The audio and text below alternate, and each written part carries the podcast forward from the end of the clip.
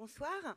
Euh, bah, c'est un grand plaisir hein, de, voir que la salle est, pleine euh, pour cette euh, rencontre qui nous réjouit en compagnie de Fabrice Caro, qui a une actualité très riche, quelle que soit la saison mais nous allons parler de deux livres euh, qui viennent de sortir, mais nous reviendrons plus euh, globalement quand même sur votre œuvre, sachant que vous avez 49 ans et qu'à 49 ans, vous avez droit bientôt à une rétrospective euh, de vos créations graphiques à la Cité de la BD à Angoulême du 13 juillet. Du, ouais, quelle horreur ce truc. Ouais, du, du 12 juillet au, au 23 février 2023.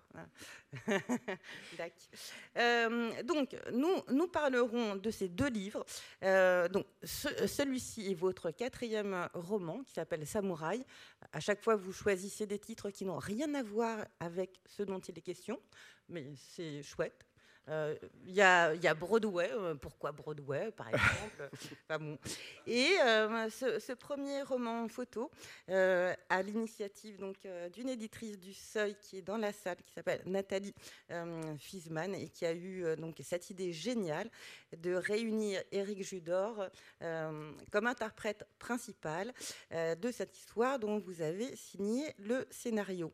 je sais que vous n'aimez pas forcément participer à ce genre euh, d'exercice. On en parlait dans la loge, on, se disait est-ce qu'on sort vraiment?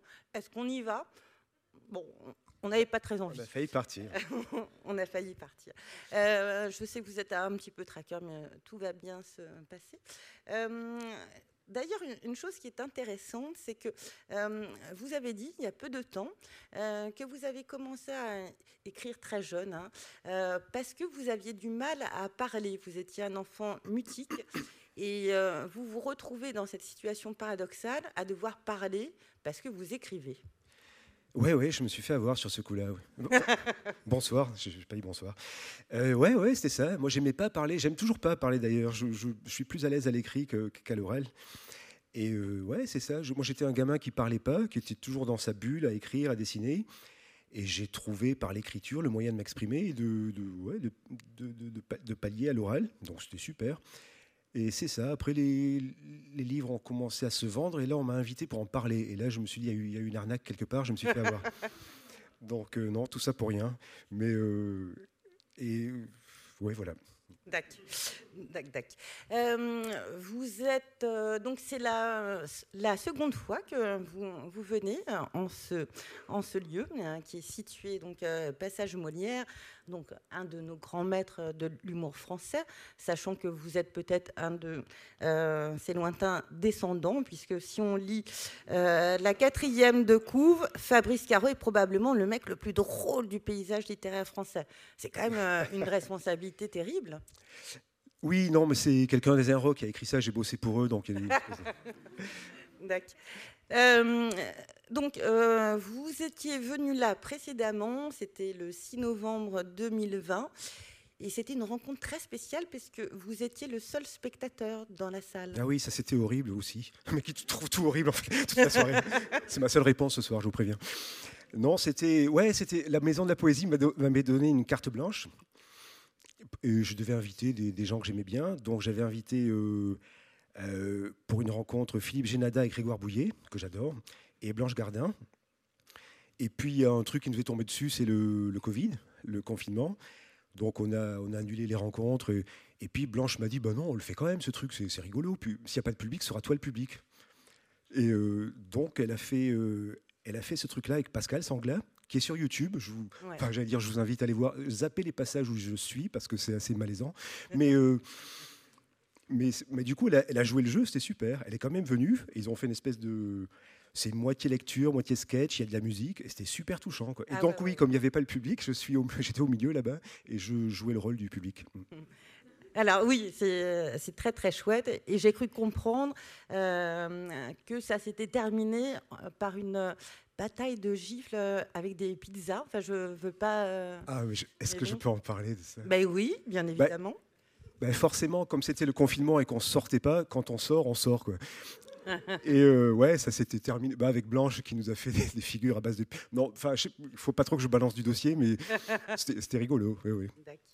Euh, dans ce livre, donc euh, je le résume, euh, il est question d'un écrivain qui est en panne d'inspiration. Enfin, non, il, a plein de projets de livres. Il a des projets de livres.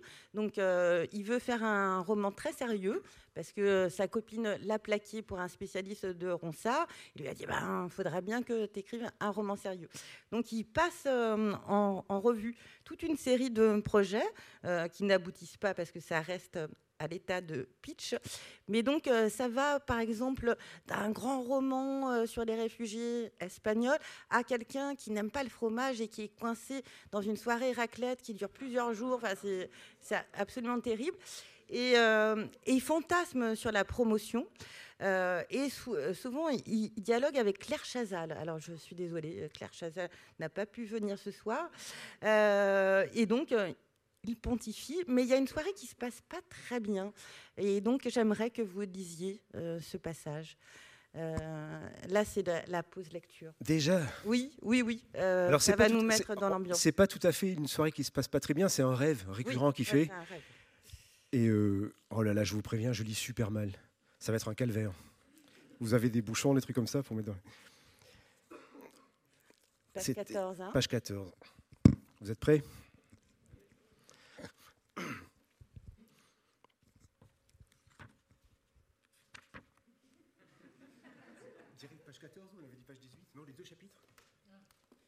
Euh, là, là euh, Oui, euh, ouais. J'essaie de gratter des pages. Vous l'avez fait plus, plus quoi J'ai bien senti que vous n'aimiez pas. voilà, donc il a sorti, je, je, recontextualise. C'est un gars qui a sorti un roman de comédie il y a quelque temps qui n'a pas super marché. Bon, j'y vais. Courage. Mon roman était sorti le jour où avait éclaté l'affaire de la sextape d'un député, ce dernier ayant été filmé à son insu en plein Zeba avec sa gouvernante. Dans cette vidéo, on voyait le député nu, face caméra, éructant des cris d'ours, mais vraiment des véritables cris d'ours, c'était à s'y méprendre. Je crois que ce qui avait fasciné l'opinion n'était pas tant qu'un député puisse avoir une relation avec sa gouvernante, mais qu'il puisse produire de tels cris. C'était d'autant plus sidérant qu'il n'avait pas le physique de son râle, plutôt le genre premier de la classe, tout fraîchement sorti de l'ENA. On attendait de lui des gémissements, de la jouissance précieuse, du plaisir de normalien, du, couinement bourgeois. Si le, si l'on avait dû le rapprocher d'un animal, on serait allé du côté du allaitement de l'évrier après la course. C'est probablement ce qui avait fait le succès de la vidéo. Un député au physique d'ours éructant des cris d'ours serait passé inaperçu. Quoi qu'il en soit, le résultat était le même. Mon roman avait totalement occulté, mon roman avait été totalement occulté par cette affaire. Le travail d'un an balayé en quelques minutes. Durant des semaines, on n'avait parlé que de ça. J'étais maudit. Quelle était la probabilité que mon roman sorte le même jour que la sextape d'un député au cri d'ours? Et la probabilité qu'un député émette des cris d'ours pendant l'acte sexuel? À l'époque de la parution, je faisais deux rêves de manière récurrente. Le premier, je suis à l'émission La Grande Librairie chez François Bunel, avec trois ou quatre autres auteurs qui semblent très bien se connaître. Je suis assis en retrait, à 15 mètres d'eux. Je me demande même si je suis dans le champ de la caméra. Personne ne m'adresse la parole ni ne me regarde.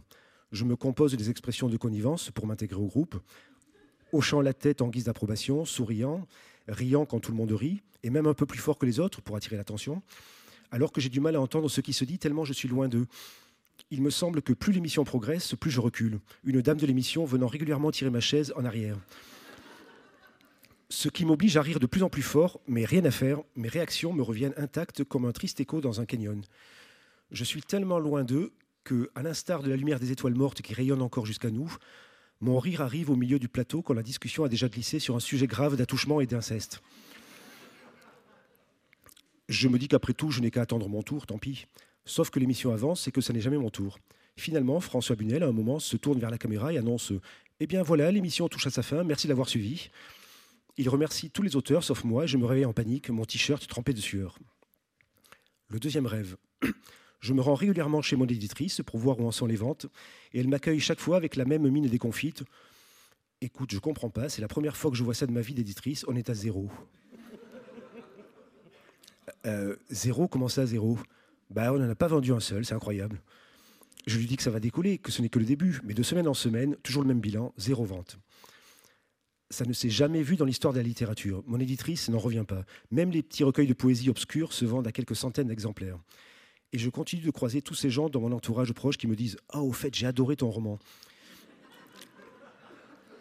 Mais je sais pertinemment qu'ils ne l'ont pas lu, puisque personne, absolument personne, ne l'a acheté. Je me mets alors à douter de tout et de tout le monde. La vie n'est qu'un théâtre des apparences, et j'en ai là sous mes yeux la preuve matérielle, arithmétique même. Là aussi, je me réveillais en sueur, généralement amer et angoissé. Je me précipitais sur mon ordinateur pour taper mon titre sur Amazon. J'étais 104 546 millième des ventes de livres, ce qui signifiait que je n'en avais pas vendu zéro. La réalité n'était pas catastrophique, elle n'était que normalement médiocre. J'étais rassuré.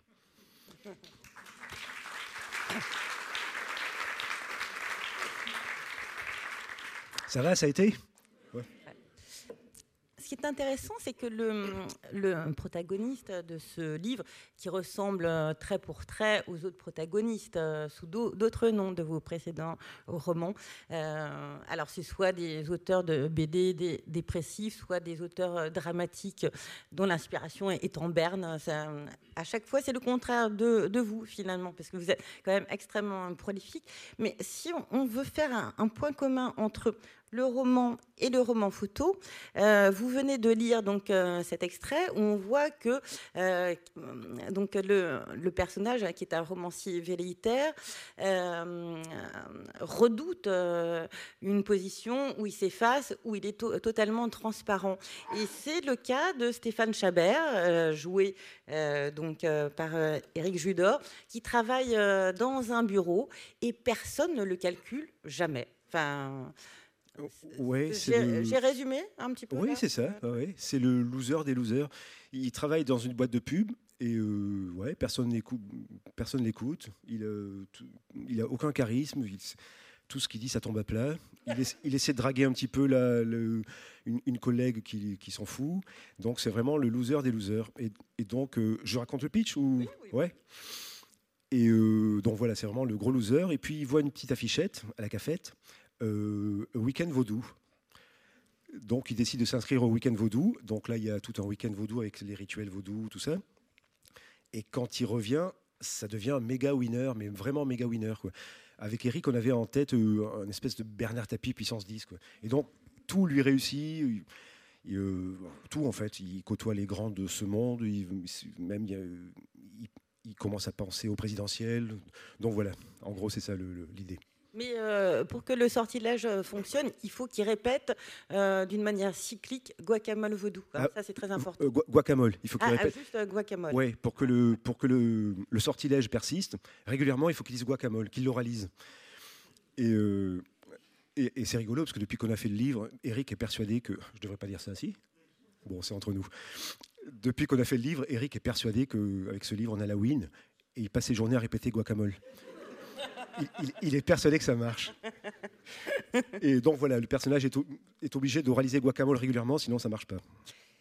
Ce qui est intéressant, c'est que donc euh, que je disais, c'est que c'est pas une idée qui vient de, vous, euh, de vous réunir et de vous proposer de, concevoir le storyboard et le scénario de ce. Mais euh, vous aviez fait un livre précédemment. Euh, qu'est-ce que l'amour Non, l'amour. Ils sont pourris mes titres, on les retient oh jamais. Oh, pardon. et si l'amour s'était aimé? Ah bah voilà. Et, qui, qui, était déjà un hommage au, roman photo. Et c'est vrai que vous avez dit il y a peu de temps finalement, moi, mon style euh, de dessinateur est quand même très proche du roman photo, puisque ce sont quand même des traits qui sont euh, relativement figés et du texte décalé. Donc, euh, parlez-nous un petit peu de votre grand-mère qui lisait Nous deux, et puis tout ce cheminement de pastiche que. Ouais, comment c'est venu cette histoire? Bah, C'était à l'époque de Et si l'amour s'était aimé. Je voulais faire une histoire, une BD d'amour drôle. Et c'est pas évident de faire une histoire d'amour drôle. Et je cherchais le, je cherchais le biais, je cherchais le, support, la, façon de faire ça. Et je suis retombé sur des vieux romans photos. Euh, des, ouais, c'était des nous deux à l'époque, je crois. C'est ça, des nous deux. Où là, pour le coup, c'était pas des pastiches, c'était des vraies histoires, des, bluettes avec. Et euh, enfin, moi, je suis pas lecteur de ça. Je... mais je suis, tombé dessus par hasard. Et là, d'un coup, je me dis, mais, c'est le support idéal en fait pour euh, pour parler d'amour, enfin, une espèce de bluette de manière très très décalée. Donc c'est parti de là. J'ai acheté, euh, j'ai commandé des, romans photos sur Internet. Et j'en ai reçu deux, trois. Je me suis focalisé sur un qui cadrait à peu près. Et, donc voilà. Et si l'amour s'est aimé, c'est vraiment un décalque d'un roman photo, mais que là, pour le coup, j'ai redessiné. mais en obéissant au code du roman photo. Et voilà, ça a été le début de l'histoire d'amour avec les romans photo. Après, j'en ai casé deux pages dans ma dernière BD, Moon River. Là, pour le coup, c'est du roman photo, c'est de la photo, mais c'est juste deux pages de clin d'œil comme ça. Donc, quand ce projet est arrivé, c'était presque dans la continuité. C'était, ouais, ça s'imposait. C'est un support que je trouve, euh, ouais, c'est idéal quand on fait de l'humour, de partir de photos comme ça et que le texte soit complètement décalé. Et euh, ce, qui, est génial dans le, dans le livre, donc il y, a, y, a 49 euh, personnes qui ont collaboré et on a une palette de gens qui va d'Elisabeth Quint au prix Goncourt, Hervé Le Tellier, il y a Alison Wheeler, il y a ce tandem comique de réalisateurs et de scénaristes que vous adorez, qui est très proche de vous. Enfin, il y a plein de projets ensemble, c'est Nicolas et Bruno. comment ça, ça fait justement Vous aviez très envie de réunir le bon et l'arrière-ban de vos amis, des gens que vous admirez Ah non, pas spécialement. Non, non. Là, je, moi, le, le gros de mon boulot, ça a été de scénariser. Moi, j'ai fait le scénario comme ça en storyboard. Mais après, tout ce qui est euh, casting, décor, euh, les, lieux, les, les, les, perruques, il y a un gros budget perruques. Euh, ça, c'est bah, Nathalie, l'éditrice, donc qui s'est occupée de tout ça. Et après le casting, pareil, ça a été des coups de fil comme ça. Alors on a ramené un petit peu des, copains, Nicolas et Bruno, Clémentine Mélois qui est venue avec Hervé. Et bah, c'est super de voir le, prix Goncourt, plus d'un million d'exemplaires qui, qui, arrive, qui, qui, met une perruque et qui se marre de faire ça. Enfin, c'est improbable, c'est génial. Et tout le monde s'est marré, même Elisabeth Quint qui, qui, a ri tout le temps. C'était une cour de récré permanente, des gens très très sérieux, venant, enfin pas tous, mais venant d'horizons très divers, qui venaient là, c'était, c'était la cour de récré le temps du shooting. Et euh, vous, vous-même, vous jouez un punk. Ah ouais, super rôle. Euh, je, fais une figuration sur une, case. Elle m'a, euh, Nathalie m'a donné un rôle de punk, je ne sais pas pourquoi. Je ne sais pas comment il faut le prendre. Donc ouais, je, fais une petite apparition. Donc c'est un tournage qui a duré ah, que je me gourre pas. Oui, parce que parce qu'on a. Oui, hein parce que chaque fois je me gourre. deux fois, trois jours et demi? Voilà, c'est ça. Cinq, jours. Cinq jours. Il, y a il y a eu. On n'est pas très fort en maths. il y a eu euh, 3000 euh, prises de, de, vue et vous en avez gardé 333. Un chiffre, euh, voilà, je ne sais pas si c'était calculé. Euh, reparlons de ce roman, donc Samouraï. Vous avez glissé le mot, mais comme je le disais précédemment, ce qui vous faisait rire, c'était de choisir un titre, même si ça n'a rien à voir avec ce qu'il y a dedans. Mais là, ce qui est très intéressant, c'est que vous aviez une envie très particulière qui était de faire un roman qui fleure bon l'été. Ça, c'était ça. Et, ça, ça fleure bon, même s'il y a une piscine qui vire au glow, qui est oui, ça fleure moyen, ça commence Un, un, petit peu appuyé. Mais donc euh, vous euh, vous organisez votre année euh, en travaillant donc sur des BD de septembre à juin, et tous les étés sont consacrés à l'écriture de romans. Ouais, c'est pas aussi carré que ça, enfin, surtout maintenant où je me suis imposé une discipline, mais à une époque c'était ça. L'envie de roman venait avec la chaleur. Alors, aucune idée pourquoi. Euh, mais euh, ouais, parce que ça avait un petit côté vacances. Pour moi, le, boulot c'était la BD. Et puis quand viennent les vacances, bah, je vais écrire un roman, c'était plutôt un truc de vacances. J'essaie d'analyser en, impro, mais je crois que c'est ça. Et. Euh, voilà. Et sur ce roman-là, j'avais. ouais, d'habitude, mes romans ne sont pas tellement situés dans, dans, le temps, dans les saisons à part figurer peut-être ça, ça, se passe à Noël, je crois. Mais sinon, c'est assez, on ne sait pas trop. Mais là, le point de départ, c'est un petit peu, un petit, peu faible comme point de départ, mais j'avais envie de, faire un roman d'été, un roman qui se passe l'été. Donc euh, voilà, c'est parti de là. Euh, envie de roman d'été. Ouais, justement, peut-être parce que je commençais en, juin et que j'étais dans ce truc-là. Mmh et, donc, euh, vous avez à chaque fois un personnage qui est un peu euh, un décalque en pire et en mieux de, de, vous, si je comprends bien. En mieux, non. Si bah, en, pire, j'espère. Euh, en, en, pire, en pire. Oh, pardon. oh, pardon. Non, non, non, il y a un petit peu de tout. Bah, oui, que ce soit les, les trois derniers romans chez Signe, alors figurez qui est un petit peu à part dans le. Mais les trois romans chez Signe, c'est. Euh, bon, moi, je me fais une petite histoire tout seul, mais c'est une espèce de. Les, trois personnages, c'est Adrien, Axel et Alan. Voilà, les trois commencent par. Moi, c'est ma petite trilogie du A. le mec qui se fait ses petites histoires. Mais tout ça pour dire que c'est, en fait, les trois personnages sont vraiment interchangeables. On pourrait mettre Alan dans le discours, on pourrait mettre Axel dans Samouraï. En fait, c'est chaque fois le même personnage. Bah, c'est un archétype que.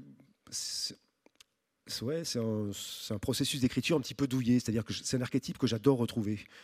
Il faudrait que je change un petit peu parce que je vais commencer à tourner en rond, mais moi, c'est une espèce de rendez-vous comme ça. J'adore retrouver ce gars-là, cet archétype-là, un petit peu, comment le définir? Ouais, c'est ça, un petit peu, un petit peu loser, toujours dans l'introspection, qui pense beaucoup plus que ce qu'il agit, un petit peu maladroit avec, de manière générale avec, les filles, avec la famille, avec bah, les gens de manière générale. Et euh, donc, ouais, les, trois pourraient. C'est vraiment le, même personnage chaque fois. Je change le prénom pour pas faire genre. Euh, mais euh, c'est vraiment un archétype que j'ai vraiment plaisir à retrouver. Et, et ce qui est amusant, c'est que je sais que vous avez une, pudeur qui est très forte, et c'est formidable, mais que donc non, c'est parce que je, voulais dire, enfin que non, vous êtes pudique, vous êtes timide et vous dites souvent que l'humour, c'est ce qui euh, vous permet d'aller plus loin sans vous dévoiler, vraiment. Enfin, c'est euh, un déguisement. Et en même temps, à chaque fois, dans vos romans, vous glissez quand même des choses très intimes. Ouais, ouais, ouais. Bah, surtout dans celui, enfin dans tous, je crois, dans tous, dans les trois, il y a beaucoup de moins, mais celui-là un petit peu plus peut-être, des choses liées à la famille, aux racines.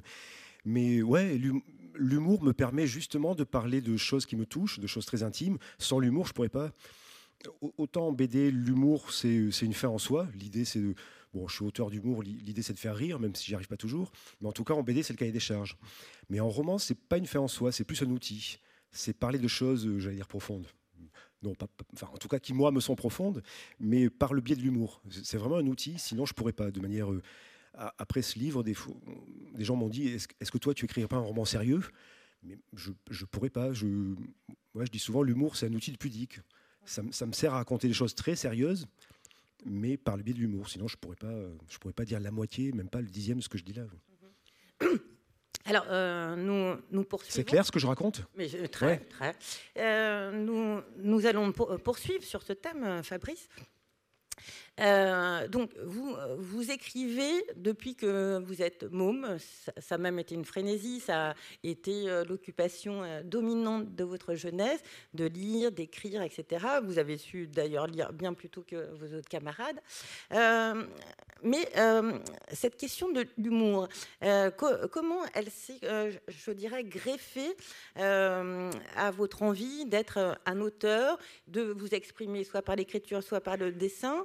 Est-ce que c'était là ou c'est venu bien plus tard pour le coup?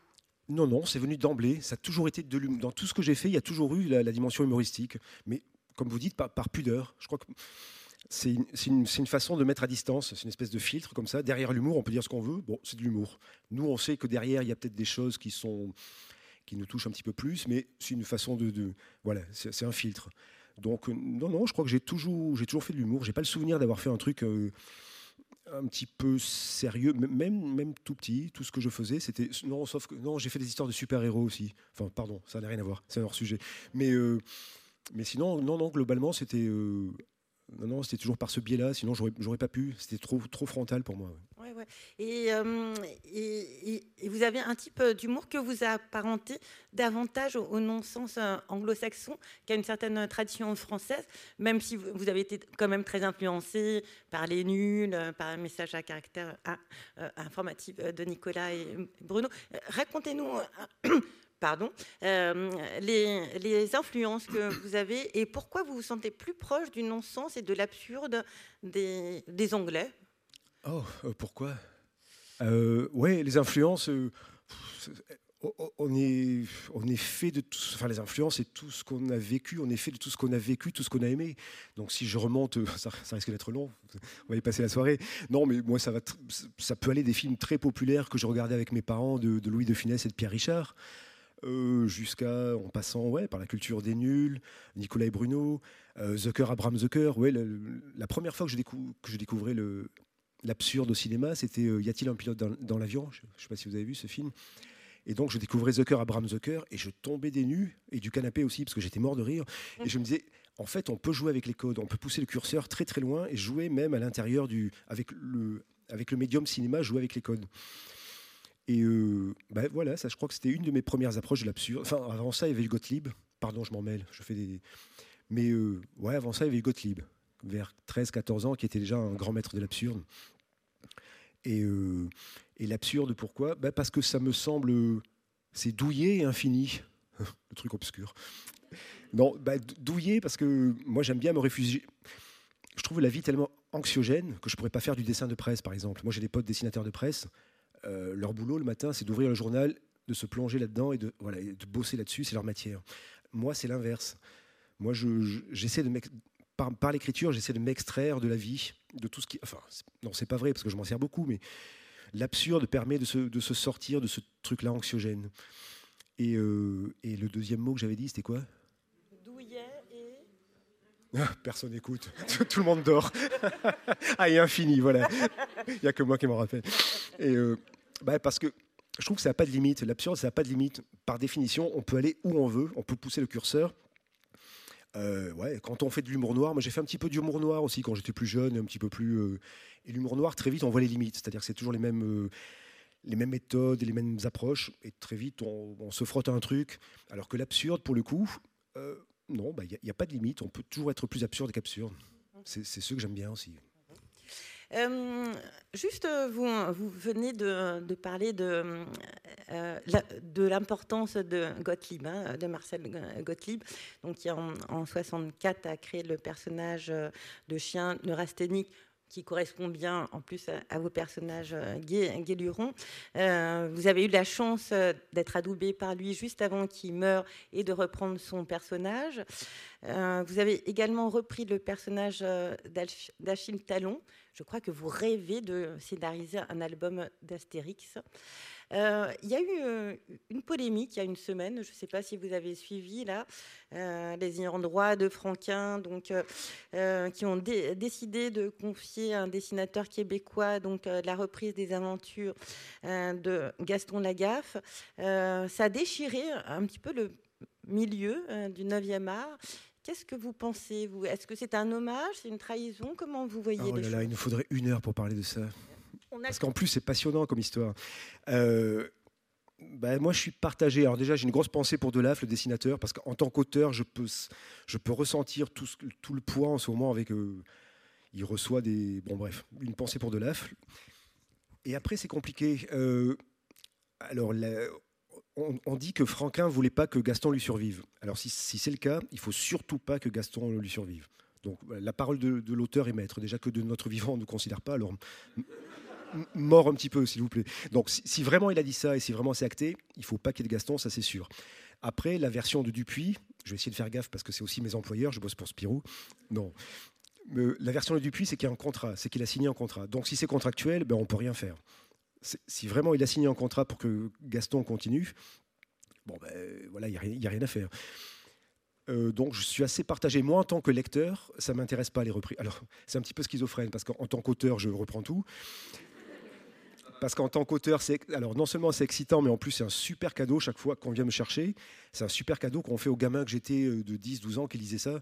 Donc moi, non seulement je refuse pas, c'est euh, un super cadeau, et en plus, mais en plus ça m'amuse. Et en plus, moi, les droits sont, c'est bon. Hein. Il n'y a pas de polémique. vraiment, les ayants droit. Donc, mais voilà, en tant qu'auteur, moi, ça m'éclate. Mais en tant que lecteur, moi, j'y vois aucun intérêt. Pour moi, Gaston, c'était Franquin. Pour moi, il euh, faut faire gaffe à ce que je dis, mais voilà, on peut pas détacher un personnage de son auteur. C'est c'est comme si maintenant on reprenait le personnage de Céline pour lui faire vivre, euh, je sais pas, Bardamu à la plage. Enfin, ça n'a il n'est pas terrible, mon, exemple. On va, va pas le garder. Mais euh, voilà, euh, un, personnage n'est pas n'est pas détachable de son auteur. Euh, quand l'auteur meurt, on arrête. Moi, c'est ma philosophie. Sauf si l'auteur expressément a dit Moi, j'aimerais que ça me survive. Ça a été le cas de Greg pour Achille Talon. ça a été le cas de Gottlieb aussi mais Gaston, voilà, je ne sais pas trop quoi dire parce qu'il y a cette espèce de, flottement. On ne sait pas s'il a voulu, s'il a signé ce contrat, s'il voulait que ça lui survive. Pardon, c'est super long. Il faut me, faut me couper. Voilà. D'accord. Euh, oui, mais alors, euh, c'est intéressant que, vous pensiez euh, qu'en BD, euh, un, personnage n'est pas détachable de son auteur. On ne dit pas ça, par exemple, d'Hercule Poirot, d'Arsène Lupin, etc. pourquoi dans la BD, ça serait spécifique Ça, c'est une chose. Et la, seconde question, c'est quand on reprend, est-ce qu'on doit être très fidèle? Est-ce qu'on doit faire un, mix entre son propre style et celui de son prédécesseur qui a créé le le personnage, comment euh, justement on essaye de, s'ajuster dans un costume qui n'a pas été taillé à l'origine pour soi? Bah, C'est une espèce de mélange. Il faut trouver le juste équilibre entre le, respect de l'auteur. Moi, quand je faisais euh, et Achille Talon, j'avais toujours euh, Gottlieb et Greg au-dessus de mon épaule, comme ça. Vraiment, la priorité, c'est le respect de l'univers. Je me dis, est-ce que Gottlieb aurait validé ça? Est-ce que Greg aurait validé ça? Donc, c'est et, si possible, apporter un petit peu de sa patte. Si on vient vous chercher vous et que vous faites du décalque, ça n'a aucun intérêt. Donc il faut, trouver le juste, milieu entre vraiment le, respect de l'œuvre et ajouter la, petite dose personnelle, mais pas, trop trop. Donc c'est vraiment ouais, un truc à trouver.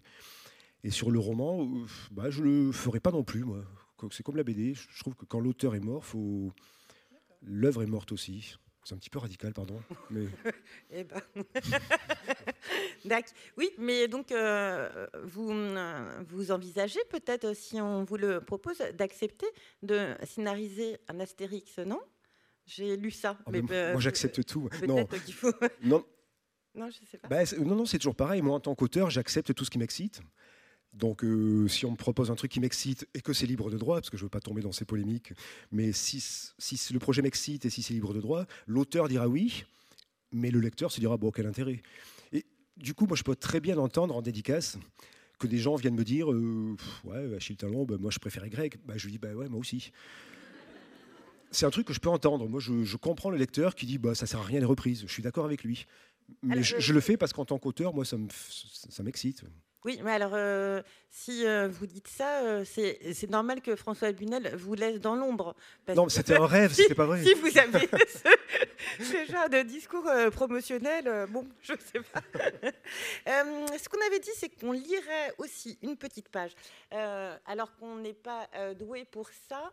on, on envisageait donc de projeter des choses, mais vous voyez, c'est pixelisé et on n'arrive pas à lire. Donc, on s'était dit qu'on s'y plierait on va vous lire les dialogues de cette. Euh, Moi, j'ai déjà lu un truc. Hein. Non ouais, on le fait à deux bah, Oui, on le fait à deux. Il y a plusieurs personnages. Alors, euh, juste un, petit pour vous montrer le. Bah, euh, parlez pendant ce temps-là. Ça va? Vous passez une bonne soirée? Le mec se transforme en DJ d'un coup. Ah, c'est là. Ouais, ouf. bah, vous commencez faut suivre avec le. Ah ouais, ah, suivre. Ah, il me faut des lunettes, c'est écrit tout petit. Bonjour, je m'appelle René, je fabrique des maquettes de Martina Navratilova en bâton de surimi. Bonjour, je m'appelle Ludovic et je suis affublé d'un air mystérieux, quoi que je dise. Bonjour, je m'appelle Nicole et mon mari m'a quitté pour une professeure d'aquamob. D'aquamob? Oui, c'est comme de l'aquabike mais en mobilette. Bonjour, je, m'appelle Titoine. Mince, désolé, ah, ça va aller. Bonjour, je m'appelle Stéphane et j'ai parfois la sensation de n'avoir aucun intérêt et d'être un peu inexistant. Mais personne ne l'avait entendu car ils étaient déjà au buffet de bienvenue. voilà, voilà. Euh,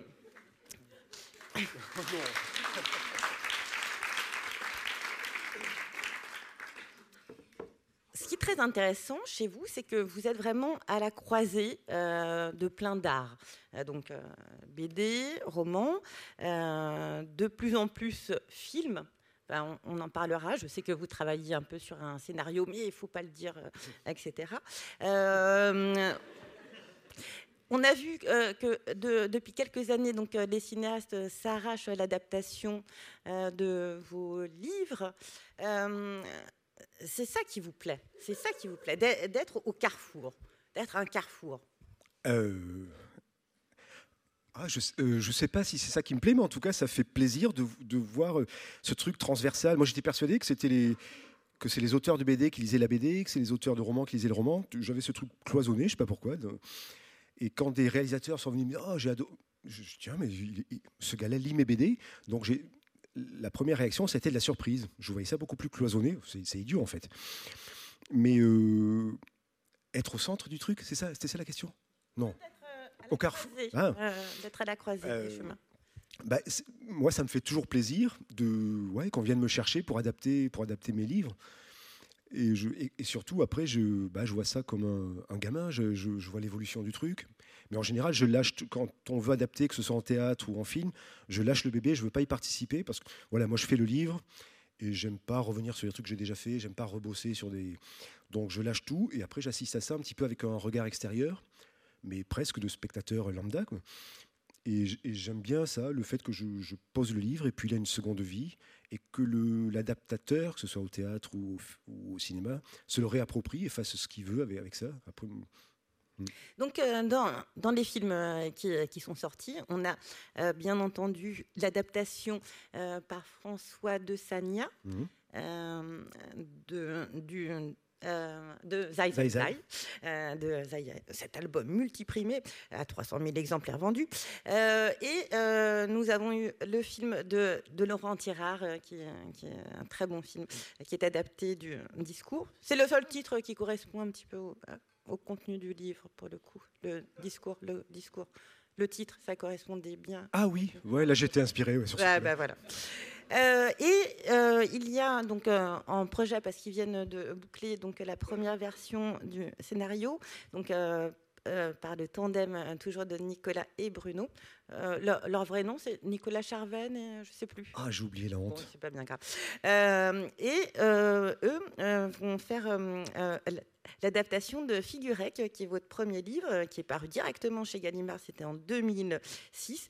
Racontez-nous cette histoire parce que c'est quand même génial. L'histoire du livre? Oui, du livre. alors, ça s'appelle Figurec. Ah oui, alors ce livre, j'ai du mal, euh, j'ai du mal à raconter tous mes livres, mais lui, c'est un petit peu plus compliqué, parce qu'il y a une histoire. Dans, mes livres, en général, il n'y a pas d'histoire. Donc euh, là, il y a une histoire, il y a une progression, donc il faut savoir chaque fois où je m'arrête. Euh, alors, c'est l'histoire d'un gars qui, court les enterrements, comme ça, par plaisir. Il assiste à des enterrements. Et un jour, dans, le, dans public, enfin, on ne dit pas public, si, pour les dans l'assistance, il y a un, gars qui lui, qui lui dit figurec, et lui, il comprend pas trop. Et ce gars-là, il le recroise dans les enterrements après. Bon, je vous la fais courte. Euh, et donc, il va découvrir Figurec, c'est une société qui est chargée de placer des figurants dans la société pour faire nombre. Donc, s'il faut, parmi vous, il y a des gens de Figurec. Et à, l'époque où j'avais. Donc, après, il y a une progression, comme ça, il commence à, perdre le fil entre le, le, le, virtuel, le réel. Bon, voilà, je ne vais pas plus en dire. Et à l'époque où j'ai écrit ça, j'avais l'impression d'avoir une idée euh, oh, qui, n'existait pas, une, idée de génie. Et quelques temps après, on m'a dit que ça existait vraiment. Quoi. Des gens euh, au Japon, je crois, les, tout premiers, c'était au Japon. Ouais, ça existait. Des, des trucs, même ça se fait de plus en plus dans les meetings politiques. Maintenant, ils, bourrent ah le truc. Euh, donc c'est devenu un truc, euh, ouais, un truc assez courant, je crois pas, mais en tout cas, on fait appel à des figurants pour faire un petit peu masse. Mais euh, ce, qui, est drôle dans, ce livre, c'est que donc euh, ce, personnage qui s'appelle dans Figurec? Oui. Il n'a pas de nom. Ah, il n'a pas de nom, donc c'est pour ça qu'on ne l'appelle pas. Et, donc, alors, il, court les enterrements et il fait un, bon comparatif. Il dit Ah, celui-là, ça manquait un petit peu d'émotion, celui-là. Bah, c'est ça qui est rigolo aussi. Oui, oui, oui, oui, parce que figurez que bon, y a une espèce de, suspense, le mot est fort, mais pour le coup, il y a une trame un petit peu narrative comme ça, mais j'espère qu'il reste assez drôle quand même. Oui, il, y, a un petit côté absurde comme ça. Lui, il met des notes, il met des notes d'enterrement. Du... Ouais, il y en a qui. Oh, ça, là, c'était surjoué. Euh, euh... Euh, nous allons parler du, roman graphique. Pourquoi? Je pense que c'est bien d'en parler maintenant. Parce que euh, donc euh, vous dessinez depuis très jeune, vous écrivez, et quand vous aviez eu 20 ans, il y a eu cette apparition. Moi, je pensais que c'était une appellation gadget, un, petit peu snominard, mais vous, m'aviez dit que c'est quelque chose vraiment qui a été très important dans l'histoire euh, de la BD, pas seulement du point de vue de la liberté des des, cadrages, mais que ça a mis de, l'autofiction, et euh, qui est aussi un genre que vous pratiquez un, petit peu euh, d'une manière clandestine. Donc euh, voilà, j'aimerais vous... Et je resitue pas, c'était quoi le déclic? Ah, c'était l'arrivée de, la BD alternative oui, oui, oui, oui, euh, qui avait Persépolis, oui, euh, qui avait plein de petites maisons qui sont indépendantes et qu'à partir de cet instant-là, il y a eu quand même euh, l'irruption oui, parce que l'autobiographie un peu dans la. Oui, oui, oui. Bah, parce que moi, je dessinais, mais j'étais pas très fort en dessin. Et je, je me disais, bon, ben, moi, je dessine pour moi, je fais un petit peu de la BD pour moi, mais je publierai jamais parce que je suis pas un virtuose. Et euh, j'avais des modèles qui, eux, étaient des virtuoses en plus. Et quand a débarqué cette mouvance-là, c'est fin des années 90, avec l'association euh, Atrabile, euh, les requins marteaux, enfin bref, c'est des éditeurs qui, d'un coup, publiaient des. Alors, déjà, le format était différent, c'était plus des livres en couleur comme ça, 48 pages, c'était des romans graphiques. Ça s'appelait, ils ont appelé ça les, les romans graphiques. Et d'un coup, je découvrais un autre monde. Alors, déjà, Ouais, il y avait de l'autobio. Les gens parlaient d'eux. Je me disais, ah, mais c'est super, on a le droit de faire ça. On a le droit de parler de. On n'est pas obligé de faire des aventures comme ça. Euh. Et puis, graphiquement, graphiquement, c'était pas terrible. Non, c'est pas vrai. C'était. Je croyais que graphiquement, c'était pas terrible. Je me disais, ah, mais c'est super mal dessiné, c'est génial. Moi aussi, je peux faire ça. Bon, ce que je voyais pas, c'est que non, c'était des virtuoses aussi, mais avec un trait beaucoup plus lâché. Mais ça permettait de se projeter, ça permettait de se dire, bah, bah on n'est pas des virtuoses, mais on peut faire de la BD. Et donc, ça, ça a été le déclic. J'avais lâché un petit peu la BD, j'étais plus dans l'écriture. Et euh, cette mouvance-là, cette école m'a fait revenir à la BD. C'est comme ça que j'ai commencé. Euh, ouais, tout, premier, toute première BD, c'était un truc autobio mal dessiné, dans la ligne droite de. c'était ça. Et il y a quelque chose que vous faites qui n'est pas pratiqué par d'autres personnes euh, qui, sont entre plusieurs arts, c'est que vous avez choisi donc l'abréviation Fab Caro quand vous faites des et votre vrai nom, enfin votre nom en entier, Fabrice Caro. Alors je crois que c'est juste Fab quand vous faites de la musique. Donc si vous vous lancez dans la peinture, il restera plus que le F. Hein. Faites gaffe. Hein. Euh, donc, euh, pourquoi vous. Enfin, ça paraît bête, mais euh, c'est pour ne pas que les lecteurs soient trompés sur la marchandise Fabrice Caro, que ça soit bien étiqueté roman, et où il y a d'autres. non, non, c'est ça, vous avez tout dit. C'est pas un truc de schizophrène. Comme j'étais un petit peu plus connu sous Fab Caro dans la BD, avec des livres d'humour, et, dont moi, enfin, moi, la cahier des charges dans les, BD, c'était vraiment de faire rire.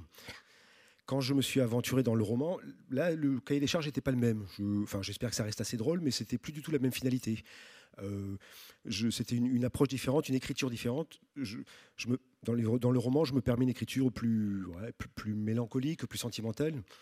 Et je voulais surtout pas que les gens se disent Ah, super, on va se marrer parce que c'était pas, dans les romans, c'est pas vraiment la finalité. Donc, ouais, c'est une façon de ne pas tromper le lecteur. C'est une façon de dire n'allez pas chercher dans, dans Fabrice Caro ce que. Ça fait schizo de parler comme ça, mais voilà, n'allez pas chercher euh, dans l'auteur de roman ce que vous recherchez, enfin, ce que vous voulez trouver dans la, dans la BD, parce que c'est deux écritures différentes. Souvent en dédicace, il y a des gens qui sont venus me voir en me disant euh, ah, j'ai lu le discours, mais alors, euh, enfin, je me suis plus marré à Zaïzaï. Mais j'ai envie de dire, bah oui, c'est normal, c'est pas, c'est pas le, même but, c'est pas la même finalité. Donc c'est vraiment pour cloisonner, et c'est une façon de, de prévenir le lecteur. Oui. Mais euh, c'est clair aussi, oui. C'est clair.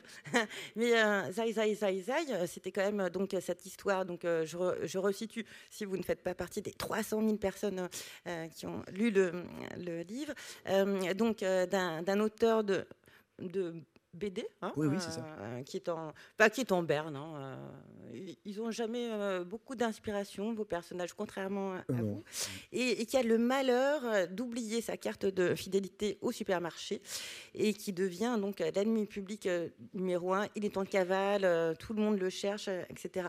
Derrière ça, c'est pas, il y a il y a une dénonciation aussi des travers de la société, de, consommation, de la dissidence dans un monde qui est normé, euh, sans vouloir euh, voilà, faire des interprétations à la mormone, mais c'est c'est pas juste. Euh, vous voyez ce que je veux dire? Oui, oui, bah oui. non, non, c'est non, non, c'est vrai. J'avais envie de ce truc-là, d'une première lecture très absurde, drôle si possible, encore une fois, mais une première lecture très absurde mais avec une seconde couche, euh, ouais, parler de, c'était prétexte à parler de ce truc-là, un petit peu choral comme ça, me permettait de parler bah, des, médias, de la société de consommation, de, tout, de l'état sécuritaire, voilà, ça me permettait de parler de tout ça. Et en troisième couche, moi j'avais même ce truc-là, bon ça on peut le lire sans voir ça, Mais pour moi, la figure du gars qui a pas sa carte de fidélité et qui fuit, c'était aussi la figure de l'étranger qui a pas ses papiers. Bon, ça, on peut très bien le lire sans voir ça, mais je, ouais, je, dis, souvent que Zai, ça se voit peut-être pas, mais c'est peut-être ma BD la plus politique. Parce que sous, le, sous la couche absurde, il y a, ouais, y a ce truc-là qui n'est pas mort-moelleux, c'est, c'est ça. Ouais, euh, dans, dans, cet ouvrage, vous avez popularisé quelque chose que vous n'avez pas créé, mais qui, est vraiment maintenant un signe distinctif et qui est reproduit dans le sillage de votre succès, qui est la structure à case fixe des gens qui ne sont pas spécialistes de la BD, euh, bah, détaillez-nous un petit peu donc, euh, ce, modèle de cadrage et dites-nous pourquoi vous l'avez choisi. Euh, oh pour parler de BD à l'oral, c'est pas évident, c'est très visuel. Alors déjà, c'est pas moi qui ai inventé ce truc-là, ça a été fait bien avant moi. Moi, c'est un, système que j'ai. Alors, il se trouve que le succès de Zai Zai a fait qu'il y a eu quelques livres derrière, mais moi, j'ai rien inventé. C'était déjà un truc. C'est en fait c'est des gaufriers six cases comme ça, c'est six fois la même image et seul le texte change. Et moi, pour moi, je, m'étais à la base, je m'étais même pas inspiré de la BD. C'était euh, c'était plutôt une influence cinématographique. Pour moi, c'était le, plan séquence au cinéma appliqué à la BD. C'est-à-dire que moi, au cinéma, ce que j'aime bien, c'est les plans séquences. Je trouve que même dans l'humour, c'est ceux qui fonctionnent le mieux. On croit souvent qu'en humour, il faut couper, que ce soit très très cut. Moi, je trouve que ceux qui fonctionnent le mieux, qui installent le truc, le silence, euh, c'est le plan séquence. J'avais envie de reproduire ça en BD. D'où le gaufrier, comme ça, avec l'image qui bouge pas. Et, euh, mais mais j'ai rien inventé, ça se, ça se faisait avant moi. Oui, oui. Oui, oui, mais c'est quand même euh, vous qui, qui l'avez remis en, pleine lumière, je dirais. Non Je ne sais pas. Ouais.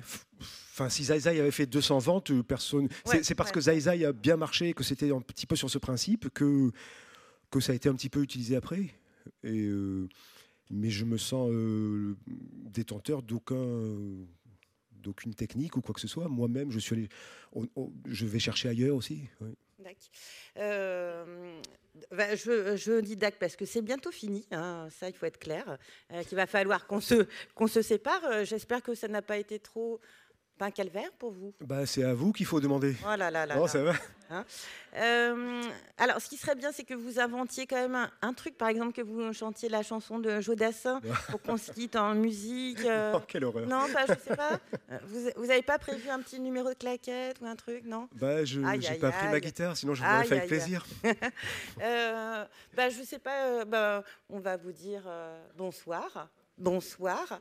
Euh, et, et, donc, alors, non, oui, non. Alors, ce qui est très important, c'est que donc il y a une librairie qui est juste en face, et euh, donc euh, Fabrice Caro et Fab Caro, les deux, on sera là tous les, mêmes, une même personne, seront ravis de vous parler et de signer des ouvrages. Merci beaucoup. Merci beaucoup.